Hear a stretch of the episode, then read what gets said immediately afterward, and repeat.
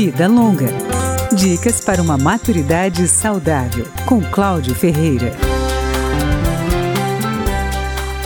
O vídeo feito por três alunas de uma faculdade do interior de São Paulo, ironizando o fato de uma colega estar estudando aos 40 anos, que viralizou na internet, chama atenção para o etarismo, ou preconceito contra os mais velhos a psicóloga Juliana Seidel, que é ativista no combate ao etarismo, vê como ponto positivo do episódio a visibilidade que o tema ganhou. O etarismo é conceituado como preconceito, estereótipo e discriminação em relação ao outro ou a si mesmo, tendo apenas a idade como base. Se você também acredita que você está velho para aprender, você está então sendo etarista com você mesmo. E a gente quer evitar e falar mais sobre o assunto justamente para que a gente possa entender, compreender, prevenir, combater o etarismo. A especialista aponta como ponto negativo o verdadeiro linchamento virtual que as três universitárias sofreram,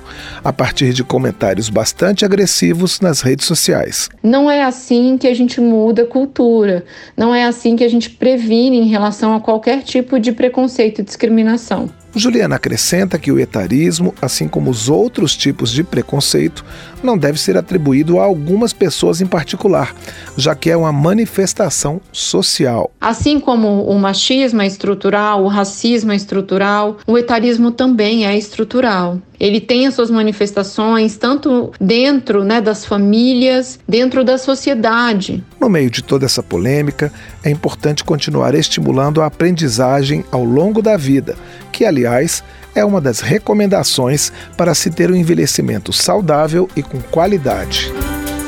Vida Longa, com Cláudio Ferreira.